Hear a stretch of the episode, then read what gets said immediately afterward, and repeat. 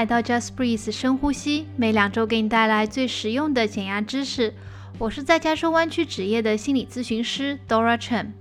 首先想跟大家说一声对不起，因为 Dora 的一些工作还有家庭的变动，那么我现在已经拖更了好几期了，我自己也意识到了，非常非常对不起。以后我会更加努力，争取不拖更。那么今天呢？这个 podcast 给大家带来的呢，就是我上周在用心抗疫的志愿者团队的组织下面做的一期网络直播讲座。讲座的题目呢是危机中的自我关怀。我认为呢，这是一个非常重要的话题啊，特别是在现在这样一个非常动荡的时代当中，所以也非常感谢用心抗疫给我这样一个机会，可以和大家分享关于自我关怀的一些知识。那么我其实这个是一个视频版，所以视频呢是在我的网站上面 c o c dot care，大家可以去 check it out 看一看去啊。那我在我的微信公众号呢朵拉城暖心小站上面呢，我也放了关于这个讲座的 PPT。啊，因为在 PPT 当中呢，我也说到一些比较重要的一些提纲挈领的东西，所以大家如果感兴趣的话，也可以去关注我的微信公众号“朵拉城暖心小站”，去了解更多关于这次讲座的内容。好了，话不多说，那我们今天就赶紧进入到我的这个讲座当中吧。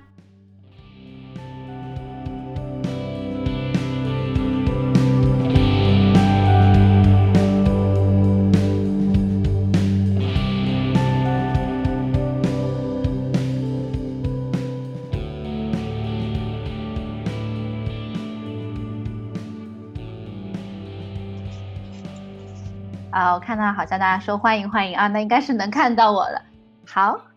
非常非常的开心，今天可以和大家相聚在这里啊，不管是在国内现在是早上的朋友们，还是和我一样在美国这边现在是晚上的朋友们，都很高兴大家可以过来这个直播间啊。那我也觉得非常非常的荣幸，就是我可以作为用心抗疫团队的谢幕系列活动当中的分享嘉宾。刚才也在这个留言区里面看到了很多人都在感谢用心抗疫的这个志愿者团队，我也认为这个志愿者团队是我见到过的最专业的，然后也是最用心的一个团队之一，所以我也很荣幸可以当这个啊谢幕分享的这个嘉宾。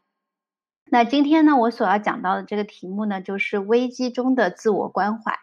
其实自我关怀这个话题呢，它是一个非常重要的人生议题，它也是我们积极心理学当中一个非常重要的概念。说实话，我还蛮感谢这一场世界性的危机的这个新冠病毒的这个疫情，它把这个自我关怀的这个话题带到了大众的面前。不管是在美国还是中国，我都看到有很多场的公益讲座是关于这个方面的。啊，那在这里呢，我也希望所有在国内外。的朋友们都可以平安幸福。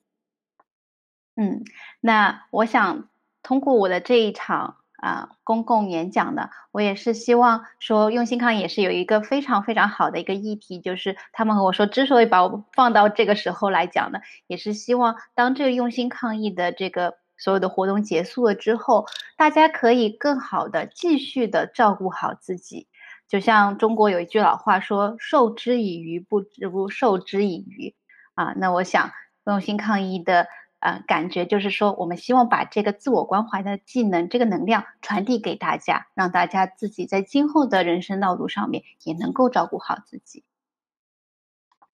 好，那讲了这么多，我还没有介绍我自己，突然发现，那我先简单介绍一下我自己吧。那我现在呢是在美国加州职业的一名心理治疗师，那我有我自己的心理咨询的一个工作室 Compassion Counseling，那同时呢，我也是美国 API Social Council 的联合主席。那在我的业余时间呢，我比较喜欢写写一些东西啊。在二零一八年，我出版了我的中文的一本书，叫《走出原生家庭创伤》。同时呢，我有一个啊微信公众号“朵拉城暖心小站”，还有我的公益播客 “Just Breathe 深呼吸”。在这个上面呢，都可以找到一些啊关于心理健康方面的一些资讯。好。那下面呢，就来跟大家简单的聊一下今天我想要分享的一些内容。大家可以看到这个 PPT 的转换吗？可以在留言里面告诉我一下。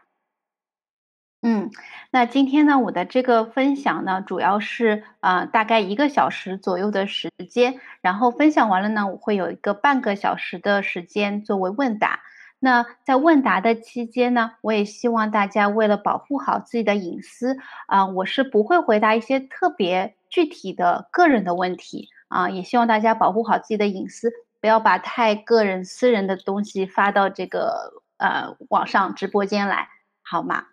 那这个内容大纲其实我稍微的改了一下，我一会儿会跟大家说为什么我会改改这个顺序。嗯。这一次呢，是主要说的是，啊，我这个自我关怀这个概念呢，其实是我从两个呃美国心理学家的他们做出来的一个 program 啊，一个叫做 Mindful Self Compassion Program 正念自我关怀当中的很多理念。那这两个心理学家呢，叫 Dr. Christopher Germer 和 Dr. Christine Neff 啊，这里我给出了就是第一条参考文献啊，那。同时呢，我在今天的分享当中也参考了一些英国心理学家 Doctor Paul Gilbert 的他的 Compassion First Therapy 以慈心为基础的心理治疗当中的一些概念。之所以给大家这一个啊，给大家这个参考文献呢，是因为如果大家有更多感兴趣的话，可以通过这些文献来更多的搜索，好吗？哦，还可以赞赏红包，这这么有意思的吗？好，谢谢你的红包。好，那现在我们就来聊一聊，今天我们所要讲到的危机，它到底是一个什么样的一个概念？那危机它是它可以是一个很大的一件事情，比如说这个全世界的这个疫情的状况，它就是一个世界范围上面的这个危机。那今天我想跟大家分享这个危机的概念呢，它可能比就是我们外部世界经历的这些危机可能更广泛一些的内容，就是我们心理上面的危机。OK，那心理上面的危机，它到底指的是什么呢？它指的是，首先在你的这个日常生活当中，可能突然它发生了一些改变，那这些改变呢，为你带来了一些挑战和困难。比如说，在你的生活里面突然发生了一些失去，比如说失去了一个工作，失去了爱人，失恋，对不对啊？或者是呃家人的离世、朋友的离世、死亡的到来。啊，或者呢，它可以指的是创伤性的事件。什么叫做创伤性的事件呢？创伤性的事件指的就是这个事件的产生的压力超出了我们在事件发生当时我们的心理承受能力。比如说儿童时期的被虐待，或者是职场的霸凌，或者是我们经常现在在啊网络上面新闻里面听到的恋爱里面被 PUA，这些都可以算是创伤性事件。那还有一些我们人生当中的心理上面的危机呢，它可以是一个叫境遇性危机，比如说就是像现在这样的这个 crisis，这个呃疫情的这个状况啊，疫情现在严重了，比如说像我们在美国这边还是处于一个隔离的状态，那这个可能也会在在我们的生活里面造成一些影响。或者呢，它这个危机也可以是存在主义危机，就是我们的人生自然而然的进入到了下一个阶段，比如说小朋友从小孩变成了青春期青少年啊，或者是我们刚刚大学毕业开始走上社会了，或者是我们经常会听到中年危机，或者是退休啊，这些生活上面的变化可能也会引起我们心理上面的危机。那当危机发生的时候呢？不知道大家可不可以看得清楚？就是第一个格子里面，我就写了失去创伤的产生，在我们的心里就会产生一些焦虑感，啊，我们会对这些新产生的变化有一些焦虑。然后呢，我们会发现，哎，我现在拥有的一些内部的对应措施来处理这个这个变化，突然失灵了。比如说，就拿我们在疫情期间来说吧，之前我心情不好的时候，我可以去。运动一下，去健身房运动一下就没事儿了。但是疫情的时候呢，健身房关门了，我不能再去运动了。或者比如说失恋这件事情，以前呢，我心情不好的时候，我听听歌就会开心起来。但突然发现啊，我失恋了之后，我听歌我会越听越难受。啊，或者呢，小朋友从啊学校里面刚刚毕业走上社会的时候，职场新人嘛，那会觉得说，哎，以前我只要努力，我在学校里面只要努力，我成绩就会上去，我的排名就会上去。但是现在我在职场里面，怎么感觉那么复杂？就算我很努力的工作，也不一定能够升职加薪。所以说这个时候我们就感觉到啊，我现有的一些对应的措施失效了，对于生活里面这个变化，所以说我就开始产生了更多的焦虑，就焦虑开始增加了。然后呢，我又发现，哎，现在我拥有的一些好像外部资源也开始失效了。比如说，就是疫情里面，之前我们头疼脑热脑热的时候可以去医院去做检查，那现在可能是不敢了。那以前，比如说失恋这个例子，以前呢，我心情不好的时候和爱人倾诉一下就好了，但失恋了以后就没有人再可以倾诉了。或者我从学校毕业走上了职场，学校里面的时候呢，同学的关系都非常简单，有老师有家长的关心。那么在现在职场里面，可能是一个人人相互竞争的一个环境，老师也没有了，对不对？没有老师这个这这个这个人的存在了，那父母可能也不太理解我。我就觉得说，哎，好像没有人可以在现在我的生活里面帮到我了。那这个时候，我就可能会感觉到说，我的现有的外部资源也开始失效了。所以说呢，在在这个时候，大家可以看到焦虑加加。那我发现啊，内部不行也就算了，我朝外部找找吧。天呐，外部也没有这个资源，所以我的焦虑就更加上升了。那久而久之呢，我的焦虑上升到一定程度呢，我们都说。中国有句话叫什么？穷则思变，对不对？我们焦虑达到了一定顶峰的时候，我就啊，好难受啊，我就一定要产生一些改变。那这个改变呢，它不一定是好的改变哦，也有可能是坏的改变。这就是为什么我最后那个圈圈里面画的是一个问号。比如说，什么是坏的改变？可能我之前从来不喝酒的，我现在没有其他的方法帮我解决心理上面的这个困难，我就开始喝酒了。啊，或者说啊，我我被一个女孩子甩了，我就内心里面对这个世界开始有绝望的感觉。那当然也有好的改变了，非常非常典型的好的改变就是开始找一个心理咨询师了。可以说我百分之九十的来访者都是因为生活当中心理上面遇到了一些危机才会来寻求帮助的，或者说一些好的改变也是啊，比如说啊，生活上面的这些变化促使着我。踏出了我过去的舒适圈，我开始去享受一些新的人生的境遇，去享受一些新的人生的关系，结交新的朋友。那所以呢，最后这个框里面我画了一个问号，就是说改变它可能会产生一些未知的结果。那在这里我也想给大家举个例子，是心理上面的危机。这个例子，因为我不知道今天的观众大家大概的年龄群是什么，但是呃，我工作的人群呢，主要是 millennials，就是。中国说的八零后、九零后，那在这些来访者当中呢，我看到一个非常非常典型的心理危机，包括我自己也经历过，就是青年危机。青年危机呢，英文里面叫做 quarter life crisis，它是从中年危机里面来的，它指的呢是一段关于职业、人际关系和财务状况的一个不安全感、怀疑和失望的时期。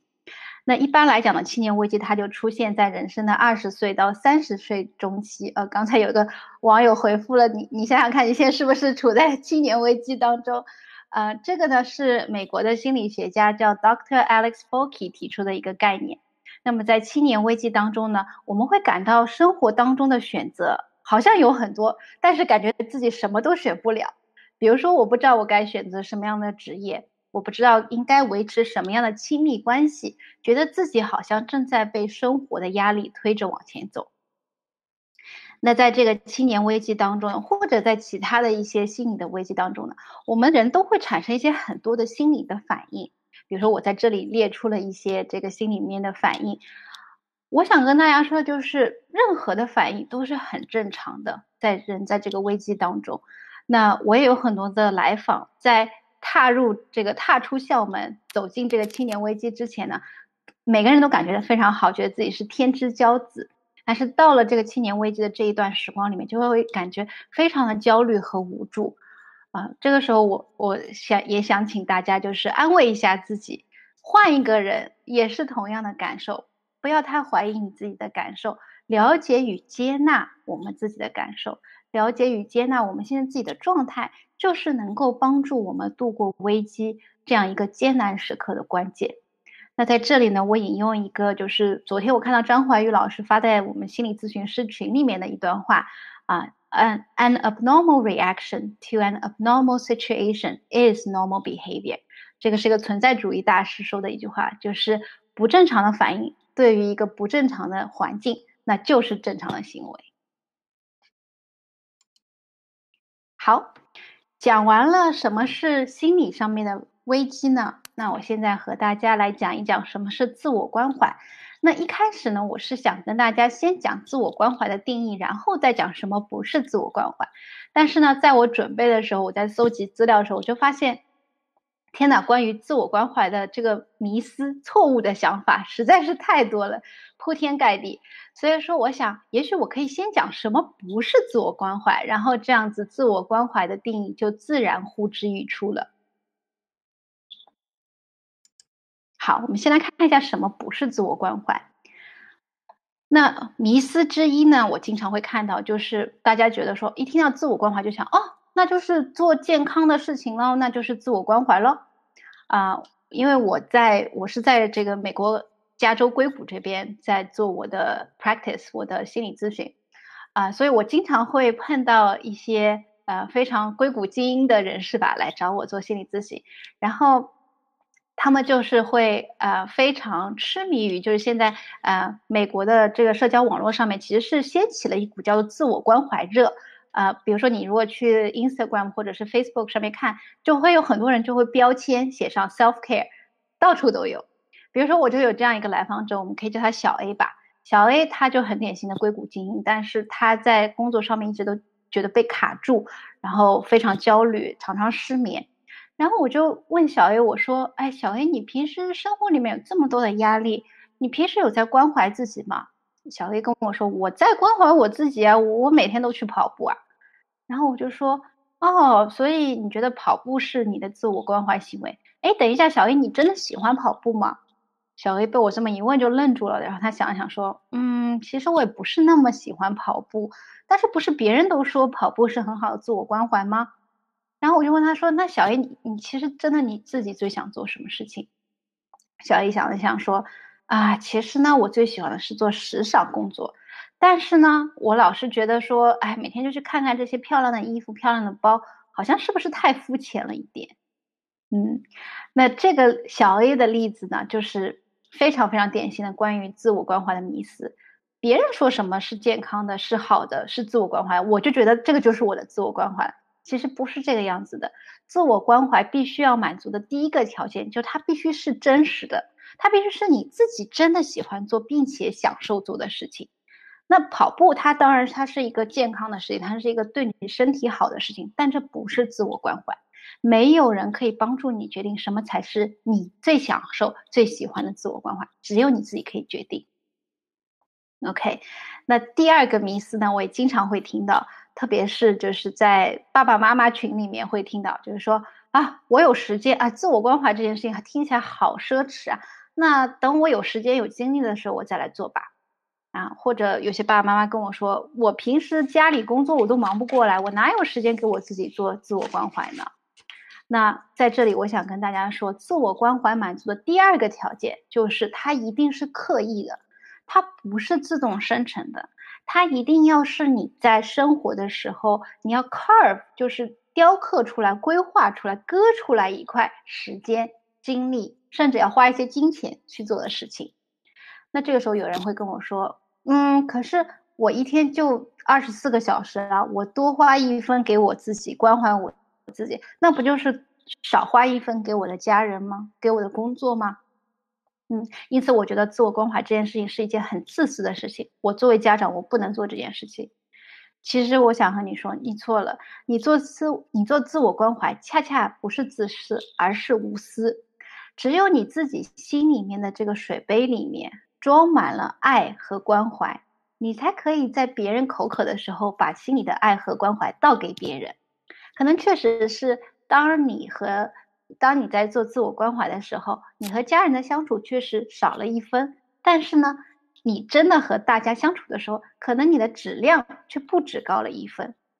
可以做一些什么样的事情去照顾好自己的身体和心灵，其实就是去照顾好身边关心你和你关心的人。那第三点迷思呢，我也经常会听到，就是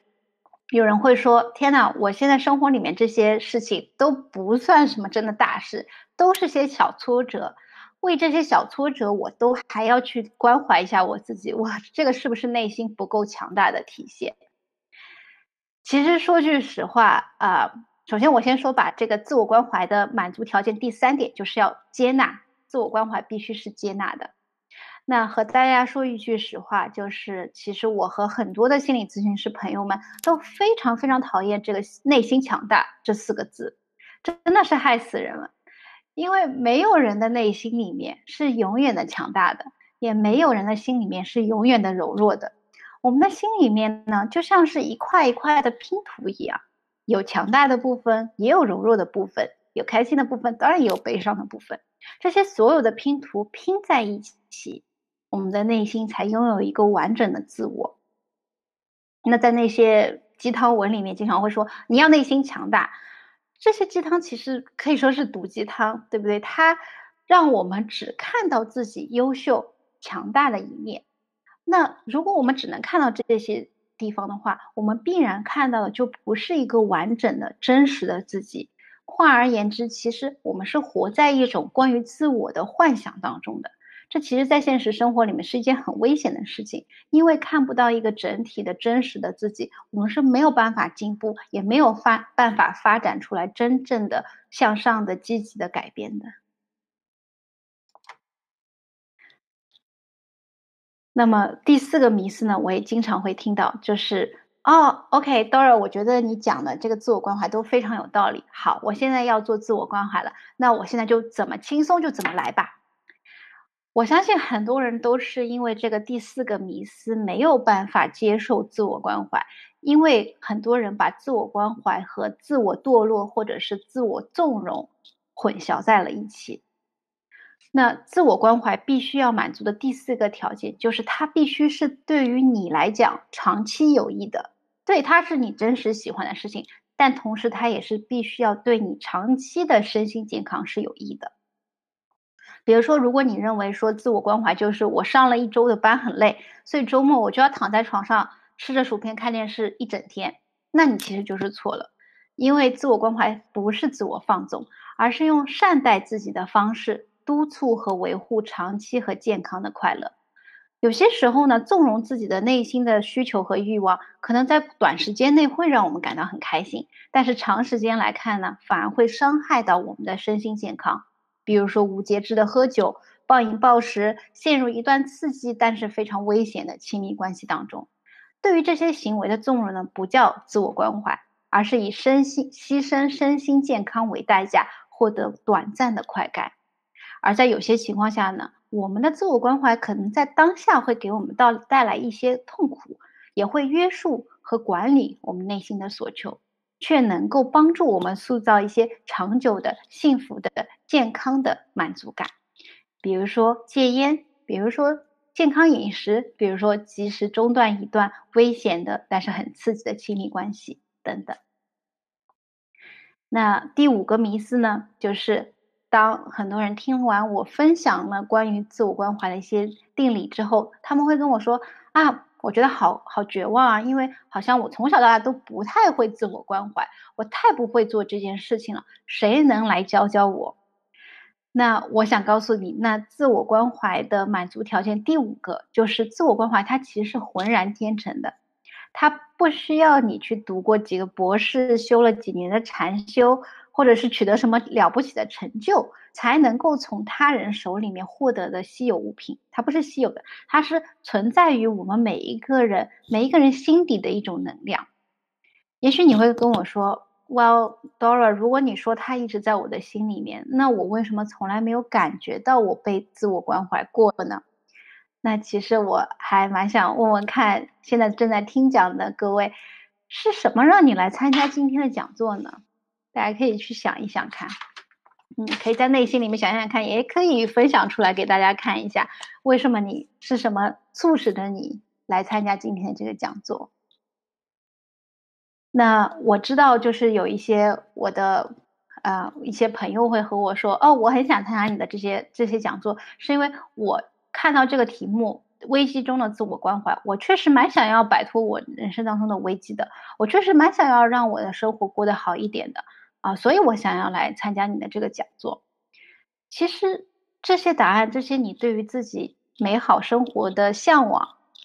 它都是你内心自我关怀的一个体现，对不对？你希望自己能够卸下过去的阴霾，拥有更加快乐、幸福的生活。你的这些自我关怀的能量，其实正是推动你现在来参加这个讲座，或者在你生活当中去思考、决定，并且做出行动，要去走出你人生迷途的这些最大的动力。其实，在不知不觉当中，你已经在体验和实践自我关怀了。只不过，你需要扫除其他心里面的障碍，让这股自我关怀的力量更加能够自如的展现在你的生活当中。呀，我也看到很多人在这个有两位朋友在分享了他们来参加这个公益讲座的一些目的。对呀，这就是想要幸福的生活，对不对？这就是你心里面自我关怀的一个体现啊！太棒了，想要正能量，对呀，这就是你自我关怀能量的一个体现啊！好，那说到这里，是不是自我关怀的定义就呼之欲出了？自我关怀呢，它是在我们感到自己不足、缺陷、失败和痛苦之后，还能够对自己充满着爱护、关心、同情和理解的能力。就是说，平时在我们平时的生活里面，如果一切都花好月好的，我们有自我关怀，真的不足为奇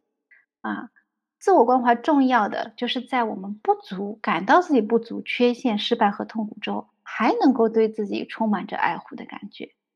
他既能够无条件的接纳和承认我们曾经的过失和缺陷，也能够鼓励和约束自己去追求长久的幸福快乐。它是天生于就存在在我们心底的能量。那现在呢，我也想邀请大家一起，也许和我一起来稍微的感受一下自我关怀，你心里的这股能量。OK，啊，我们可以先想一想看。在我们的生活当中，谁最会自我关怀？嗯，我我其实在我做这个独立职业之前呢，我其实和小朋友工作了一段时间。通过观察 我的这些小朋友们，我发现孩子们真的是太会自我关怀了。他们每天都在学龄前的孩子，特别是他们每天都在做很多很多让自己非常开心，但同时也让身边的大人非常抓狂的事情，对不对？其实，在就是心理学里面呢，这个一些非常有名的心理学家，比如说埃里克森啊、温尼科特、皮亚杰啊等等，他们都在各自的研究当中发现，孩子对于自己的这些天性都是非常的 proud，非常的啊骄傲，非常的自豪的。他们很喜欢自己，也很愿意无条件的向别人展现出来自己的这些天性。啊，他做自己的喜欢做的事情，他就很开心了。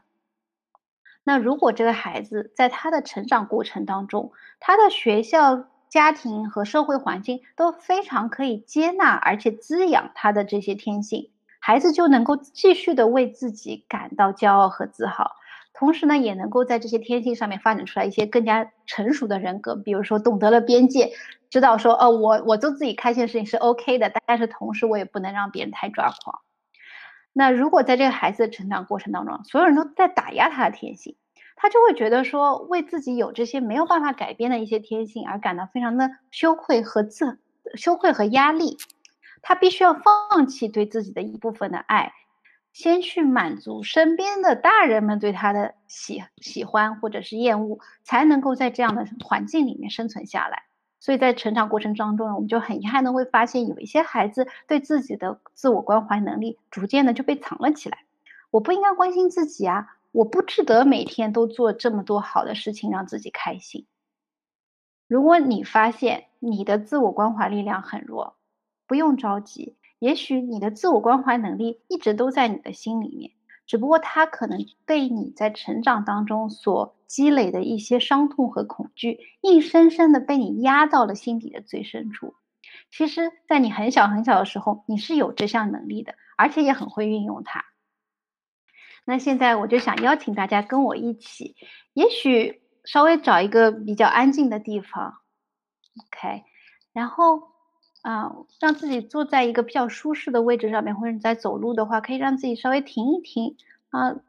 有一个比较舒适的站姿。那跟着我一起先深呼吸，嗯，让自己放松一下自己的大脑，放松一下整个的身体，然后也许随着你的呼吸，让你自己的思绪顺着回忆、顺着呼吸飘回到你小学的时候。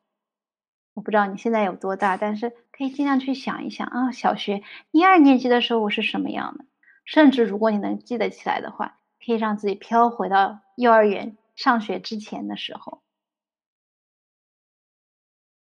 然后想到那个时候的自己，你可以问问看，哎，那个时候的自己，那个时候的我，我最喜欢做的事情是什么呢？嗯，作为小朋友的我。最喜欢玩的玩具是什么？最喜欢做的事情是什么？最喜欢看的电视是什么？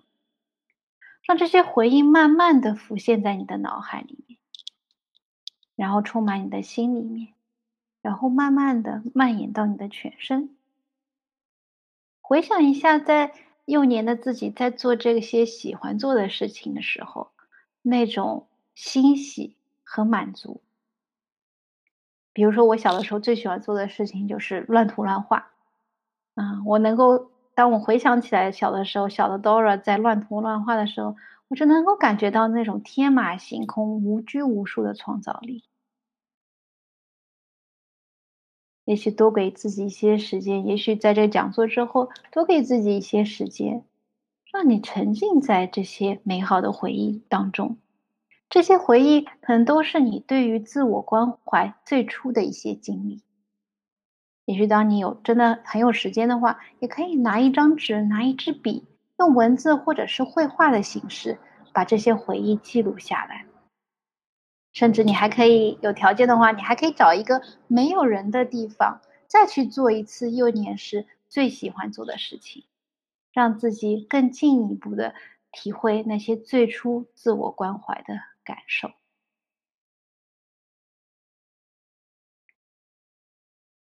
那其实，在我上这个 Mindful Self Compassion Class，就是正念自我关怀的这个课程的时候呢，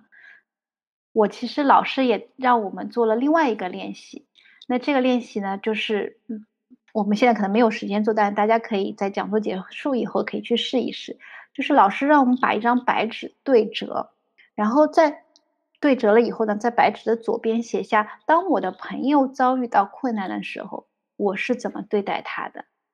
那在白纸的右边写下：当我遭遇到困难的时候，我是怎么样对待自己的？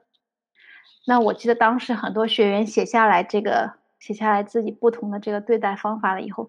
细细的再去读它的时候，很多学员都哽咽了啊，流泪了。这个结果是非常令人心酸的，就是。我们可以对别人有那么多的关怀，那么多的耐心，那么多的慈悲之心，对自己却是那么的刻薄、尖酸，甚至是残酷。真的很可惜，在我们成长的过程当中，我们逐渐学会了如何去关爱别人，怎么样去配合别人，却忘记了该怎么样关怀我们自己，怎么样让我们自己感到最舒服。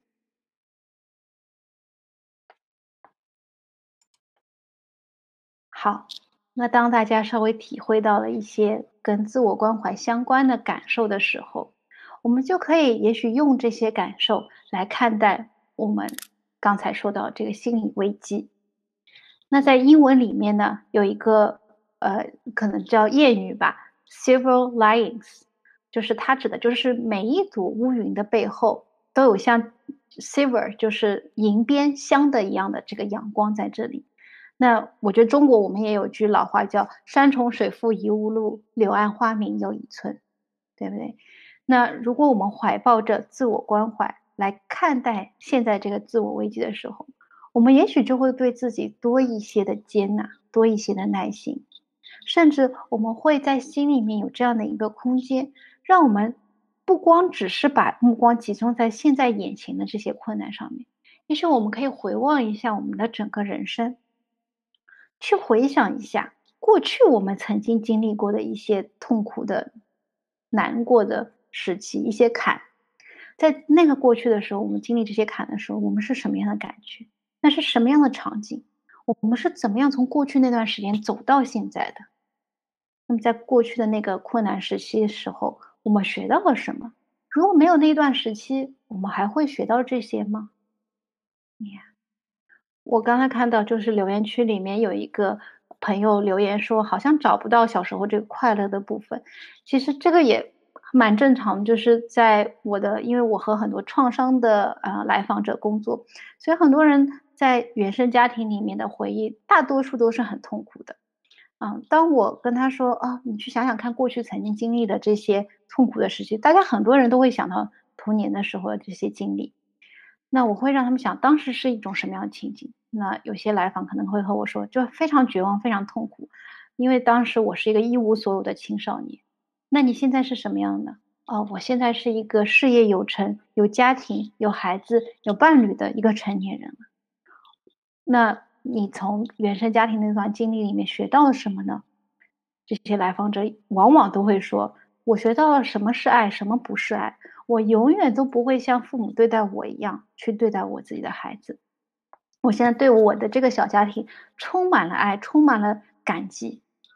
那我就。想和这个来访者说，你现在对于你自己小家庭的爱、责任和感激，对于你现在健康人生、健康亲子关系的这些领悟，对于现在生活的感恩，它就是你在过去那道坎里面得到的 civil lines 啊，阳乌云背后的阳光。那如果我们把这个想法带到现在遇到这个困难里面，那眼前的这个人生的危机。会不会终有一天也变成我们曾经跨过的一道坎呢？我们会不会也在这眼前的这场危机里面学到从别的地方完全没有办法学到的一些智慧？就正如这个 危机，我们中国真的是很很有哲学，对不对？中国的文字“危机”这两个词，“危”是什么？是危险；“机”是什么？是机遇。啊，它既是危险，又是机遇。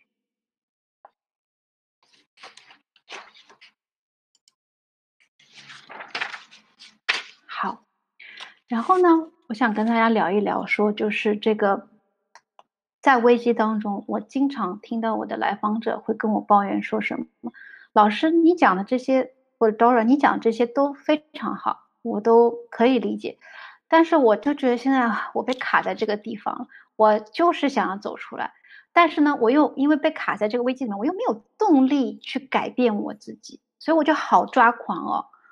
啊，比如说我有一个很典型的，给大家举个例子了，他也不是真的来访者，是我把他几个典型的来访者混在一起和大家分享。就我们叫他小 B 好了，来访者小 B，他就觉得说，天呐，我每天都觉得我在事业上面被卡住了，因为我是一个非常非常内向，然后每天在工作场合都一直唯唯诺诺，不敢说话，所以好几次我的升职都被 pass 掉了，所以我觉得我自己这个升职现在变成了我这个人生的危机里面。那我怎么样才能有这样的一个动力，把我拖出这个地方呢？啊，我说小 B，你这个问题问的太好了，所以我想问你说，你一般是怎么样给你自己动力？你一般是怎么样敦促自己发生改变，走出这个升职这这块没法升职的卡在这里的这个状态呢？小 B 想了想说，哦，我一般敦促自己，我就是啊，当然了，我会骂自己啊，我会说。你怎么连这点小事都做不好？你看看你在工作上面又又这个样子，真是太没有出息了。我说，除此之外呢，你还会对自己说什么？他说，还要对自己说什么吗？就是就是一直这样子要鞭笞自己往前走啊，不然哪里来的动力呢？然后我说，OK，小 B，我们先停一下好不好？我们先深吸一口气，然后想一想看，哎，我这敦促自己的这些语气。语言、语调、动作和神态，让我自己有一个什么样的感觉啊？啊，小 B 呆住了，想了一会儿，他说：“啊，我觉得我好害怕呀！我觉得这好像是小的时候父母指责我的感觉，因为我一直小的时候到现在，我都是一个非常内向的孩子，所以小时候父母看到我不敢跟长辈打招呼的时候，就会用这些很严厉的语气。”来指责我，比如说你真是个没出息的小孩，连打招呼都不会。你看隔壁家那个谁谁谁多自信啊，啊，他就一他们就一直用这种话来说我。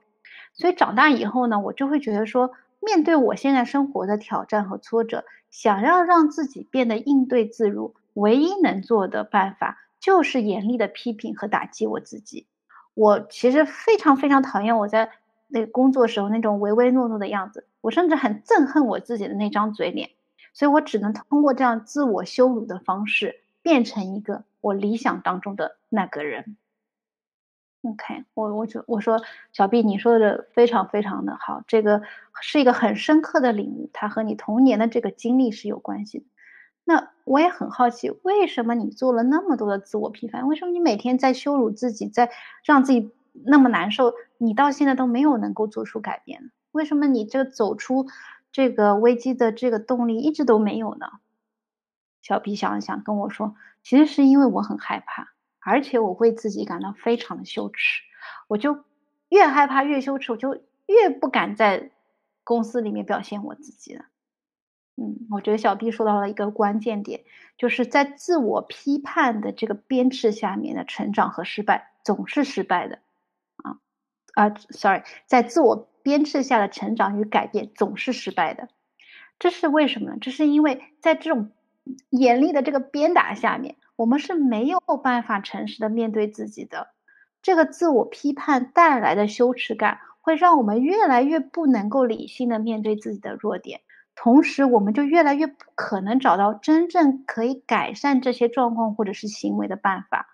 我们所有的反应，只不过可能是为了自己能够躲避这些严厉的自我批判罢了。这不是真正的成长，就像是小孩要躲避父母的责骂一样的，不是真正的成长。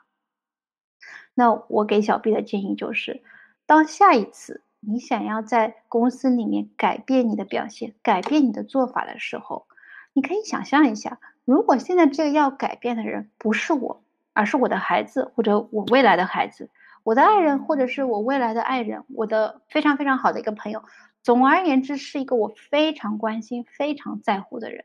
我又会对他说些什么呢？我还会用这么严厉、这么残酷的方式来编制他的改变吗？那小 B 想了想说：“小 B 说。”嗯，如果是我的儿子的话，我可能会跟他说：“嗯，我觉得你工作的挺好的。其实，在大部分的情况下面，你都做的比你想象的要好。那不管工作上面你能不能升职，不管你工作上面的结果是怎么样，对你来讲都不是世界末日。你也不会因为一份工作上面的体验不好而怎么样，整个世界都坍塌，不会这样子的。所以，尽可能的去做你自己吧。”无论怎么样，我都会支持你。这是小 B 说，我会对我儿子这么说。那我就说，你听了你自己会对你儿子说的话，你有什么样的感觉？啊，小 B 非常的被感动到，他而且也很吃惊，他就想说：天哪，为什么我能够对于我爱的人都充满了同情心、关怀和理解，对自己却这么的严苛和残忍呢？我希望我能够变成那一股我一直都期待，但是从来没有得到过的关怀的力量。那我再请小 B 去想一想，这个自我批判的声音，是不是其实也是为了你好呢？然后小 B 想想说：“对我觉得这个自我批判的声音，它虽然很严苛，但是它在我的心里面就像是一个损友一样的存在，对不对？他很希望，或者说 像一个中国式的父母，就是 stereotypically 就典型的中国式的父母一样，他很希望我变得好，但是他不知道除了严格的羞辱我的方式，他不知道用其他什么样的方式来敦促我变好了。嗯，他是真心的希望我能够非常自如的在工作里面游刃有余。”但是同时，这个批判的声音也会给我现在的生活造成很多的负面的影响，会让我变得更加没有信心，更加对于自己的生活缺乏动力。所以我感谢他们的存在，我感谢这些自我批判的声音的存在，但是也希望从此以后，我可以更多的用自我关怀的声音来代替这些批判的声音，鼓励自己的前进。我不知道大家。听完我刚才讲这个例子，有没有一种感觉，就是好像这些自我批判的给自己的这个动力，就像是一个很严格的家长，对不对？要鞭笞着我们往前走。但是这个自我关怀的这个声音，它也像家长，它却像是那种很开明、很很温暖的那样的一个家长，我们内心的家长。它是用一种另外一种如沐春风的方式来鼓励着我们的前行。好，最后呢，我想和大家分享一下。那听到这里，我也看到很多人会问我说：“那我怎么样判断我现在正在做自我关怀的事情呢？”那在这里呢，我根据这个加州伯克利大学的教授 Serena Chen 他的一些研究结果啊，总结了三个问题，你可以去问问看自己。第一个问题是：我正在对自己善良吗？我正在理解自己吗？第二个问题是，我正在承认自己的缺陷，接纳自己的失败，并且明白失败和缺陷是人之常情吗？第三个问题是，我正在意识到、接纳，并且去在处理自己的负面情绪吗？你可以在生活的任何时刻，特别是当你遭遇到挑战和困难，处在心理上面危机的这些时刻，问自己这三个问题。来评估自己是否正在实践自我关怀。好，我相信我的这些分享呢，它只是揭开了自我关怀的这个话题的冰山一角。我相信很多人在听完我的这个讲座之后呢，肯定会有很多的问题，所以我也很开心，我可以稍微提前一点啊结束我的分享。那之后的时间就留给大家，大家可以向我提问。好不好？问一下你们关于自我关怀，或者是关于人生危机，或者是 anything 在你生活当中的一些困扰，都可以向我提问。那还是像刚才一样我说的，就是希望大家可以保护好自己的隐私。那么在提问的时候呢，尽量不要问到一些啊特别个人的、特别私人的一些问题，好不好？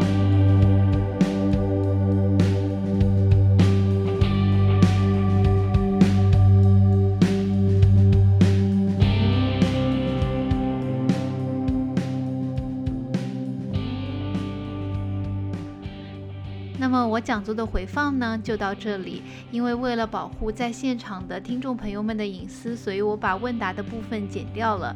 那如果听众朋友们你们有什么样的问题，也可以给我留言。如果你很喜欢我的节目，欢迎点击一个关注，并且把它分享出去，让更多的人听到关于自我关怀的这样精彩的内容。好了，那这一期的节目就到这里啦。祝大家都平安健康，我们下期再见啦，拜拜。